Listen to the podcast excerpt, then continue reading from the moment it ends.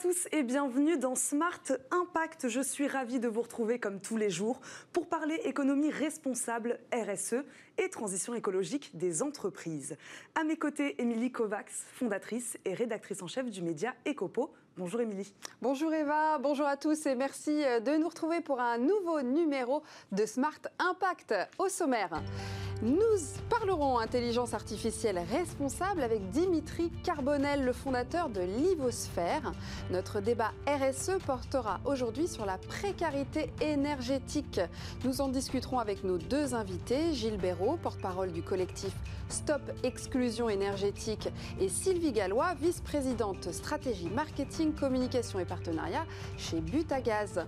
Euh, je vous parlerai ensuite de Bon Pied, une marque de chaussettes engagée. Et enfin, euh, nous parlerons emploi des seniors avec le fondateur de la start-up Tipeee Job, Jean-Emmanuel Roux. Mais d'abord, les news avec Eva. 57% de l'empreinte carbone de la France provient de ses importations. C'est ce que révèle un récent rapport du ministère de la Transition écologique. Alors que les émissions importées étaient encore minoritaires au début des années 90, elles représentent désormais 57% de l'empreinte carbone de la France. Au total, le commerce international représente un quart des émissions mondiales de CO2. Pour réduire cette empreinte, de nombreux experts appellent à inclure des clauses de suspension dans les accords commerciaux en cas de non-respect des engagements climatiques internationaux ou encore la mise en place d'une taxe carbone aux frontières, comme l'envisage en ce moment la Commission européenne. Autre chiffre, c'est cette fois le résultat d'une étude de l'AFG. En trois ans, le marché français de l'investissement responsable a évalué à 1000 milliards d'euros fin 2016 et passé à 1860 milliards d'euros fin 2019. Les craintes que la crise sanitaire fasse perdre de vue aux investisseurs les enjeux environnementaux et sociaux ont, avec ce résultat, disparu. Les fonds durables ont finalement mieux résisté au choc et ont vu affluer les nouveaux investisseurs. Pour l'agence de notation Moody's, la pandémie va transformer à long terme la manière dont les investisseurs et les entreprises vont aborder le risque en accordant plus d'importance aux facteurs environnementaux, sociaux et de gouvernance. On termine avec l'Agence de la transition écologique qui vient de révéler les neuf lauréats de son appel à proposition pour une meilleure qualité de l'air. Le programme s'appelle PrimeQual. 19 propositions avaient été déposées et 9 ont été retenues pour un montant total de 2 millions d'euros de subventions. Ces 9 projets de recherche concernent les activités agricoles, l'aménagement du territoire, les mobilités et les transports et les bâtiments. Parmi les lauréats, on trouve notamment un projet mené par l'INRAE qui travaille sur l'augmentation du stockage du carbone du sol. C'est maintenant l'heure de notre invité du jour.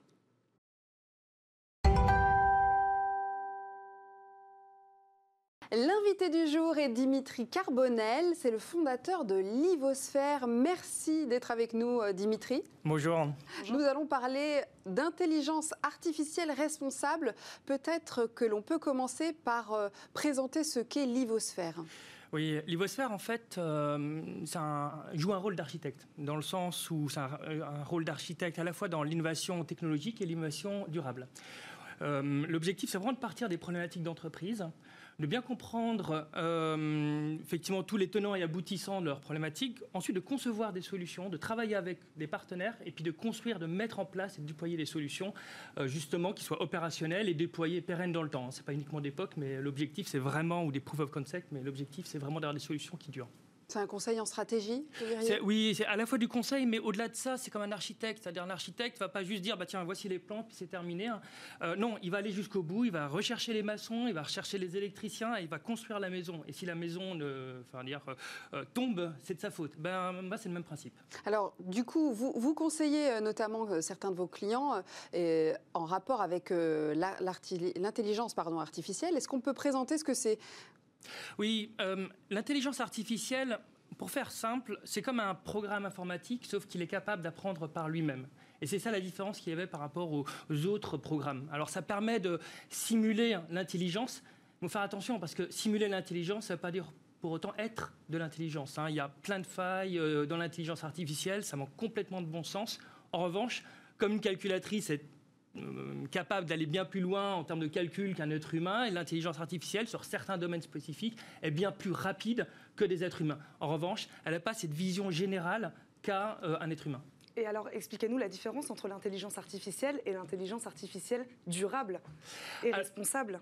Alors, euh, l'intelligence artificielle durable, il y a un premier point, c'est toujours se poser la question, c'est à quoi d'abord je vais l'utiliser est-ce que je vais l'utiliser euh, pour euh, quelque chose qui a du sens, euh, qui a un impact aussi écologique positif? Ça peut être par exemple pour réduire sa consommation énergétique ou pour anticiper des inondations ou d'autres choses comme ça, hein, ou pas, parce qu'il y a des utilisateurs complètement inutiles.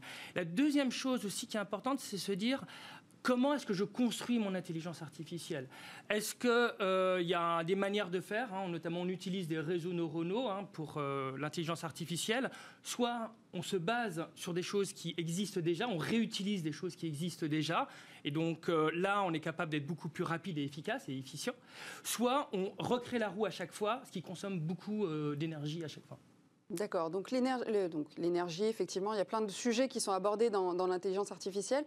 L'intelligence artificielle est utilisée en fait au service d'un tas de domaines, c'est ça? Et il y, a un clivage, hein, on, en discutait avant, avant de tourner, il y a un clivage pour ou contre l'intelligence artificielle. Euh, expliquez-nous justement euh, ce clivage-là. Bah, ce, qui, se passe, c'est qu'on euh, a tendance à souvent simplifier les choses. C'est-à-dire que d'un côté, il y a des personnes qui vont dire ah oui, l'IA ça consomme énormément d'énergie. Alors c'est vrai, hein, pour entraîner un réseau neuronal, hein, qui est un des éléments de, machine learning, deep learning, etc. Euh, oui, ça consomme de l'énergie. Hein. Euh, après, comme je l'ai dit tout à l'heure, il y a des moyens de réduire fortement ça, sans rentrer dans le détail, techniques qu'on appelle le transfer learning, le federated learning, etc., qui permet de réduire fortement cette consommation. Euh, il y a aussi d'autres techniques, hein, notamment euh, l'ordinateur quantique.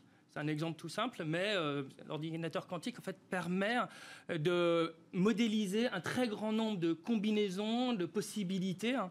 et grâce à, à, ce système, on est capable de modéliser des réseaux neuronaux euh, mais de manière beaucoup plus rapide qu'un ordinateur classique. Mais consommer de l'énergie pour en réduire, c'est pas contradictoire? Euh, Encore une fois, si par exemple je utilise euh, cette consommation pour réduire donc la consommation énergétique ou pour réduire la consommation d'eau, par exemple dans les champs, là ça a du sens. Si en revanche je l'utilise pour autre chose, c'est différent ou ça n'a aucun impact. En fait, ce qu'il faut faire, c'est faire la balance entre les plus et les moins qu'est-ce que ça apporte et qu'est-ce que, que ça retire? Après, bien sûr, il est difficile de tout anticiper, hein. mais néanmoins, en ayant cette vision-là, les plus et les moins, là, on peut se dire, OK, là, ça a du sens, j'ai investi dans l'intelligence artificielle ou là, non, ça sert à rien, je ne le fais pas. Alors, est-ce qu'on peut donner peut-être, Dimitri, des bons exemples de cette utilisation d'intelligence artificielle au profit d'une transition économique euh, responsable? Alors, il y a, euh, je vais prendre un exemple, alors euh, c'est plus anecdotique, hein, mais dans le domaine équitable, il y a, dans le domaine des impôts, hein, il y a Gérald Darmanin qui a beaucoup utilisé donc l'intelligence artificielle pour euh, justement euh, retrouver des fraudeurs, ce qui était une bonne chose, hein, ce qui aussi augmente l'équité. Hein. Mais euh, je vais prendre un exemple plus précis hein, qui est dans le domaine des territoires.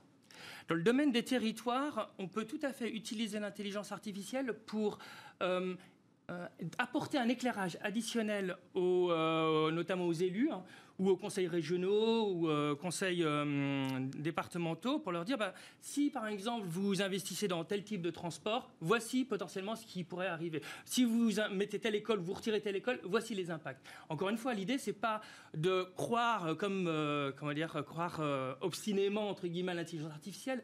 C'est un éclairage additionnel. On en tient compte et après effectivement on prend ses décisions en fonction de cela. Vous êtes convaincu qu'elle peut avoir un vrai impact, l'intelligence artificielle, sur ces enjeux climatiques dans le futur? Oui, euh, oui c'est essentiel parce que l'intelligence artificielle a la capacité d'intégrer un très grand nombre de données. Hein, et ensuite, sur base de ces données, euh, qui sont très difficiles hein, pour un être humain d'appréhender, elle est capable ensuite d'apporter hein, des propositions de solutions. Euh, et ensuite, d'apporter un éclairage voilà, qui, nous permet de prendre les, potentiellement des bonnes décisions évidemment, l'objectif, c'est pas de prendre que les décisions qui sont apportées par l'intelligence artificielle. Donc oui, c'est un impact euh, évident, oui, bien sûr. Alors, qui utilise cette technologie actuellement? Parce que c'est vrai que l'intelligence artificielle, elle est partout. Euh, euh, mais finalement, qui l'utilise pour ces raisons-là? Alors, ce qui est intéressant de voir, c'est qu'il y a beaucoup d'industriels qui utilisent l'intelligence artificielle pour, pour en fait un double impact, à la fois un impact économique et aussi un impact environnemental. Euh, lorsque euh, je travaille beaucoup, notamment, enfin, je suis en train de travailler sur une plateforme d'économie circulaire, et on est à trois dessus. Et en fait, ce qui se passe, c'est qu'une des grosses problématiques, d'un côté, on va avoir des déchets qui sont très hétérogènes, et de l'autre côté, on va avoir besoin de matières premières qui sont standardisées. Et pour faire le match entre les deux, c'est très compliqué. Hein. et très rapidement, une orange, par exemple, une pelure d'orange permet de faire du textile. Eh bien, si on utilise l'intelligence artificielle, on est capable de voir beaucoup plus de possibilités qu'à un déchet et de faire un match avec un certain nombre de matières premières recyclées ou d'usage. Et donc de développer l'économie circulaire. C'est d'ailleurs l'objectif en fait de, ce sur quoi on travaille. Ça donne des solutions oui, auxquelles on, ne pense pas en fait, c'est ça. Hein, c'est... Oui, en fait, l'intelligence artificielle est un outil qui est formidable faut savoir quelles sont ses contraintes, les problématiques que ça pose. Mais c'est un formidable outil hein, et euh, qui a un vrai levier euh, pour justement, euh, comment dire, avoir une économie plus circulaire, plus responsable, même en termes d'équité aussi. Ce virage, les entreprises l'ont pris, le virage de l'intelligence artificielle responsable? Alors, je pense que pour l'instant, c'est pas vraiment pour l'instant. Il y a, je pense, un certain nombre de groupes, hein, les, les, GAFA se posent la question, donc les Google, Apple, etc., se disent on a des data centers qui consomment beaucoup d'énergie, donc on essaie de trouver des solutions pour, par exemple, utiliser les panneaux photovoltaïques ou d'autres solutions pour réduire la consommation d'énergie. Donc ça, il y a une préoccupation. OVH aussi, je pense, le, fait aussi. Hein. Euh, néanmoins, au sein des entreprises, souvent, c'est deux choses qui sont complètement dissociées. Hein. Et euh, moi, c'est un, on dirait mm, presque un combat pour l'instant, mais euh, en tout cas, c'est une. C'est ce que vous faites chez Livosphère. Exactement. De relier ces deux. C'est tout à fait ça. C'est de montrer en quoi l'IA, mais aussi d'autres technologies, peuvent être utiles pour l'environnement, pour l'écologie, mais aussi même pour réduire les inégalités sociales. Et il y a un vrai lien entre les deux. Hein. Oui, c'est pas incompatible. Et ça, comment vous, vous le prouvez ça Tous les jours, c'est de la pédagogie? Vous en parlez comment? Euh, Le point, c'est toujours se dire, OK, partir du problème, de bien comprendre le problème, et ensuite de mettre en place des solutions qui correspondent au problème. C'est d'être pragmatique. Je vais dire un exemple, c'est qu'il y a parfois des data scientists hein, qui traitent des données, hein, qui disent, des jeunes data scientists qui disent ah c'est génial, on va utiliser l'intelligence artificielle pour calculer une régression linéaire ou une corrélation. C'est absurde. Il y a un truc simple, hein, on peut faire un calcul mathématique, ça consomme très peu d'énergie, c'est très simple à faire. Donc si on utilise, euh, on utilise des solutions qui sont pertinentes, qui sont adaptées, Là, ça a du sens. En revanche, si on veut utiliser l'intelligence artificielle à tort et à travers, oui, ça n'a aucun sens. Pour des effets de com, ça ne sert à rien. Non, exactement. Hum.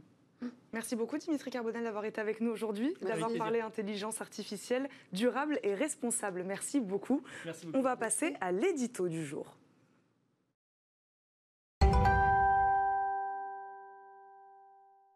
La marque de chaussettes Bon Pied est fondée sur un principe solidaire inédit. Pour chaque paire de chaussettes achetée, une paire est offerte aux sans-abri. Euh, cette start-up française, créée en 2018, répond à un important besoin euh, de chaussettes exprimé par les personnes vivant dans la rue. Le problème, c'est que les Français ne donnent pas de chaussettes aux associations qui doivent les acheter, faute de collecte. Euh, elles ne peuvent donc pas en distribuer aux sans-abri. Bonpied a donc décidé d'offrir une paire de chaussettes aux sans-abri à chaque fois qu'un client achète une paire chez eux. Une action rendue possible grâce à des associations partenaires qui travaillent directement avec les SDF. Côté impact environnemental, la marque vient de lancer Sacha, une nouvelle gamme de chaussettes écologiques fabriquées à partir de fils issus du recyclage de coton et de bouteilles en plastique. De plus, les chaussettes bon pied sont fabriquées en France par Brousseau, une entreprise familiale implantée dans le Limousin. Le packaging étant quant à lui imprimé dans le Maine-et-Loire. Euh, Bonpied a aussi opté pour la solution de paiement solidaire Pégrine qui propose la compensation carbone de chaque achat en combinant un modèle économique solidaire, une production française et une démarche écologique, Bonpied euh, veut s'inscrire fermement dans le monde de demain.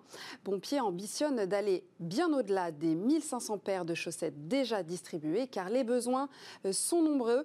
En effet, en 2013, l'INSEE recensait 142 000 sans-abri en France.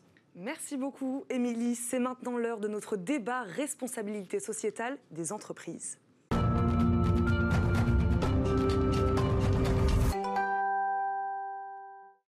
Notre débat RSE s'intéresse aujourd'hui à la précarité énergétique. Pour en parler, nous accueillons tout de suite en plateau Gilles Béraud, porte-parole du collectif Stop Exclusion énergétique et délégué général de la Fondation des Transitions. Bonjour. Bonjour.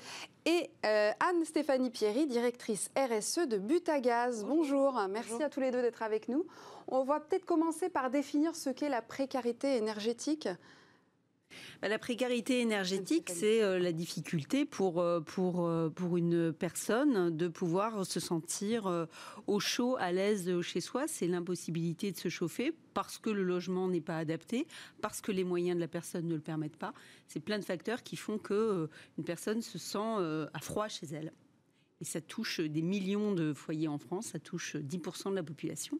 Donc c'est un véritable problème de société. Oui, les derniers chiffres, c'est ça, c'est à peu près 12 millions de Français qui sont touchés par la précarité énergétique aujourd'hui. Voilà, on a 12 millions et, pour compléter... Euh, euh, ce qui vient d'être dit, euh, c'est aussi une question de, se protéger de la chaleur, parce que malheureusement, les grandes canicules tuent plus que les grandes périodes de froid. Donc c'est vraiment aussi une question sanitaire, et c'est ça qui est très intéressant pour, au-delà du constat tout de suite parler d'action, c'est que quand on agit sur la précarité énergétique, évidemment, euh, on met des gens en sécurité, en confort, mais on agit pour l'environnement, on crée des emplois et des emplois locaux, et on agit sur la santé. Et on sait très bien, quand on parle de RSE, dans, votre émission, que la question de la santé, c'est celle qui amène le plus rapidement le changement de comportement. Et le coût pour la santé, juste pour vous donner un chiffre, c'est 700 millions d'euros par an de coût direct du mal logement pour la sécurité sociale, selon, selon la Fondation Abbé Pierre. C'est énorme. Est-ce que euh, la crise de la Covid a, accéléré euh, ces problématiques euh, d'exclusion énergétique? Bien sûr, malheureusement, euh, cette crise n'a fait que renforcer euh, cette, cette, tendance lourde. Ça touche les foyers monoparentaux, ça touche les personnes âgées isolées chez elles. Donc euh, la crise Covid a davantage isolé ces personnes. Et donc, oui, oui, elle a renforcé ce, problème. Le problème central, c'est le problème du logement, du bâtiment. C'est par ça qu'il faut commencer? Bah, de, de, toute façon, il faut commencer par le logement. Et effectivement, la Covid a fait que quand, si vous êtes en difficulté, vous avez un logement de mauvaise qualité, Imaginez ce qui se passe si vous n'avez pas le droit de sortir dehors, que vous êtes 24 heures sur 24, qu'il n'y a pas école, et en plus, ce qui était le logement, qui, était devenu ces dernières années plutôt un endroit pour poser ses affaires et dormir pour beaucoup, avec une vie extérieure renforcée, euh, est devenu un lieu où en plus il faut faire la médecine, il faut faire l'école. Parfois il faut travailler, même si le télétravail concerne moins les précaires évidemment, mais c'est aussi le cas. Et, et donc tout ça c'est amplifié. Et quand vous êtes un précaire et que vous voyez à la télévision que la qualité de l'air extérieur s'améliore, bah, c'est le contraire chez, chez eux. Il y a plus d'humidité. Enfin, les enfants sont 40% plus malades que les autres. Enfin, voilà. Donc, c'est une priorité nationale. évidemment, on s'est réjoui que la Convention citoyenne s'approprie le sujet, même s'il y a énormément d'acteurs qui font, qui travaillent au quotidien. C'est des dizaines de milliers de personnes en France qui tous les jours accompagnent ces 12 millions de personnes, mais évidemment, il n'y a pas assez de moyens. Euh, il faut encore beaucoup plus d'argent, il faut encore beaucoup plus d'équipes, il faut, il faut former massivement dans le bâtiment. Enfin, c'est un chantier énorme. Qui sont les acteurs? Les entreprises, les territoires C'est toute une chaîne. Euh, et d'ailleurs, la plupart sont dans le collectif euh, Stop et Exclusion énergétique. Ça part des grandes ONG, Fondation Abbé Pierre, Secours catholique, Croix-Rouge, toutes ces organisations qui identifient, qui accompagnent, parce qu'on n'est pas que précaire, précaire énergétique en général. Hein. Il y a aussi plein d'autres problèmes de précarité. C'est ça l'enjeu, c'est d'identifier hein, déjà. C'est hein. d'abord d'identifier. Mm. Ensuite, d'accompagner. Et d'ailleurs, c'est là qu'on manque beaucoup d'argent. C'est imaginez, un, un, bouquet de travaux, c'est tout de suite 40, 50 000 euros quand vous êtes parti de l'habitat indigne. Les financements, ils existent, mais vous avez 10 dossiers de demande de subvention. Et là, donc, c'est des acteurs comme Dorémy, EcoHabitat, qui ont toute une ingénierie pour trouver les financements. Après, il faut trouver les artisans, les accompagner. Il faut éventuellement accompagner le logement des précaires pendant les travaux. Et, ensuite, aussi apprendre les changements de comportement pour éviter l'effet rebond classique. Si, un précaire est quelqu'un qui paye plus cher d'énergie qu'une maison bien isolée. En moyenne, sur un logement euh, allez, euh, de 70 mètres carrés, euh, on devrait payer 1000 euros par an de, chauffage et d'électricité. un précaire, il va souvent payer 3000 euros. Donc, donc il y a des effets rebonds parfois si on n'accompagne pas les gens vous avez, eu froid toute votre vie, vous avez envie d'avoir 25 quoi.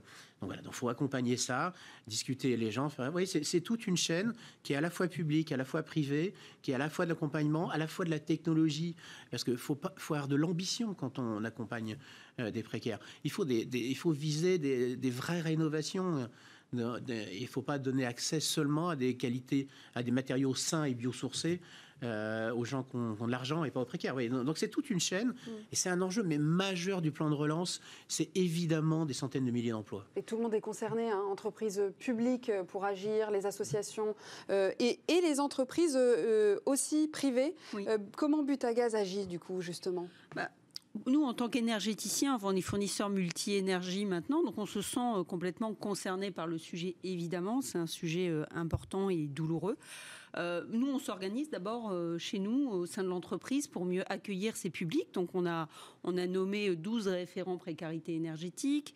Euh, on a formé tous les collaborateurs en relation avec les clients à la question de la précarité énergétique, c'est-à-dire comment accueillir un client qui est dans cette situation, comment le conseiller, comment l'aiguiller, comment faire en sorte de le sortir, enfin de contribuer à le sortir euh, du cercle vicieux, puisque c'est évidemment euh, euh, un sujet qui nous touche. Et puis, on prépare aussi des chantiers concrets pour démontrer qu'il est possible de, transformer une passoire énergétique en logement décent et confortable. Donc ça, c'est des sujets qu'on a à l'étude pour la rentrée.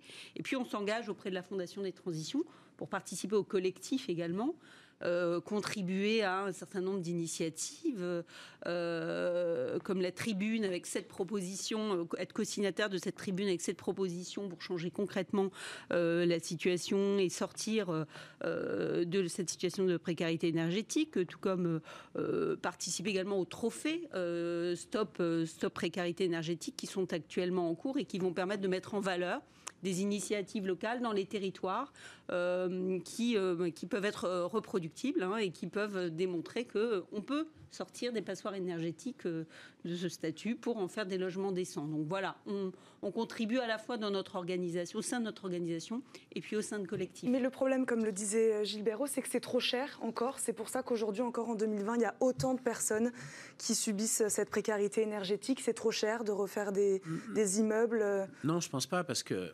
derrière, il faut qu'on aille plus loin aussi dans le côté local. On parle de relocalisation, il va falloir vraiment aussi relocaliser pardon, des filières. Aujourd'hui, on sait faire de l'isolant avec de la paille de riz en Camargue. Il y a des entreprises qui le font. Voilà, il y a, tout un travail. C'est de l'argent, mais c'est de l'emploi.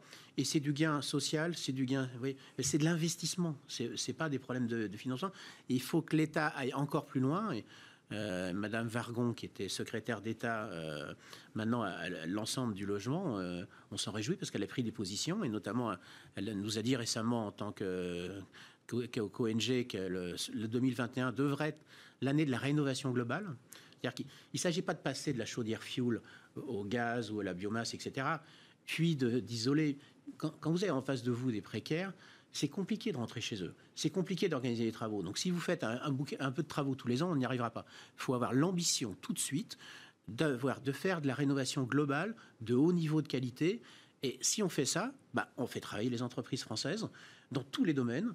Euh, oui, dans des start-up qui ont des innovations hein, d'ailleurs. Euh, mais, c'est l'appel aussi. C'est aussi. Je suis ravi qu'on soit là pour ça. Effectivement, euh, comme, comme vous le disiez, on a organisé des trophées, on a mis des comités en, place en France dans dix régions pour aller identifier les meilleures initiatives, mais aussi bien des startups que des associations. Mais on a besoin d'intelligence, on a besoin de talent sur tous ces sujets de l'environnement, de la précarité. On a, besoin de, vous euh, fabriquer des startups parce que pour les précaires, on a besoin de vous. Vous allez avoir des marchés subventionnés, puis après, vous vivrez la vie sur la, la loi du marché. Mais on a besoin de cette intelligence, de cette créativité pour piloter, pour inventer des matériaux, pour inventer des outils. On a besoin, et les trophées des Stop Exclusion énergétique sont faits pour ça. Il reste 15 secondes. Vous voulez juste réagir là-dessus Les solutions, elles sont là, en effet? Oui, les solutions, elles sont là, mais elles sont complexes, elles sont diverses, elles sont éparses. Et donc, euh, tout l'enjeu, c'est de faciliter la vie des Français. Mais les solutions existent. Merci beaucoup euh, à tous les deux d'avoir été avec nous, d'avoir débattu euh, sur la précarité énergétique aujourd'hui. Merci. beaucoup. On va passer à la bonne idée du jour.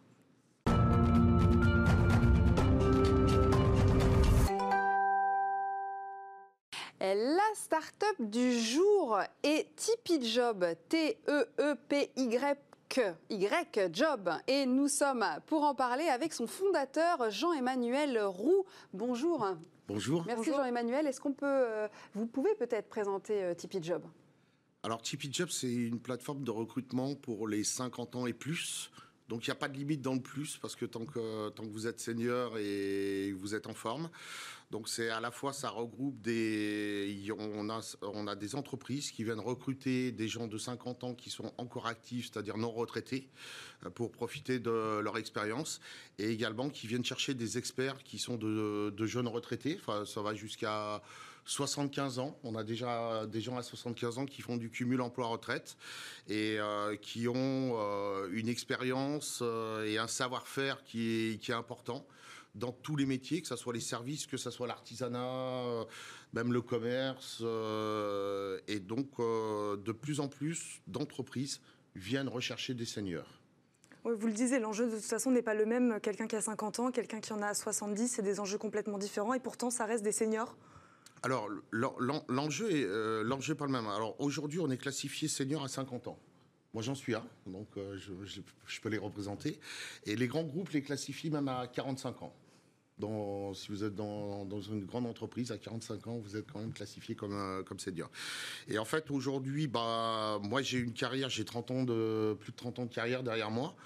Euh, pendant 30 ans, j'ai vu, euh, j'ai été dans des grandes entreprises et à 50 ans, on considérait que vous étiez plus bon à rien.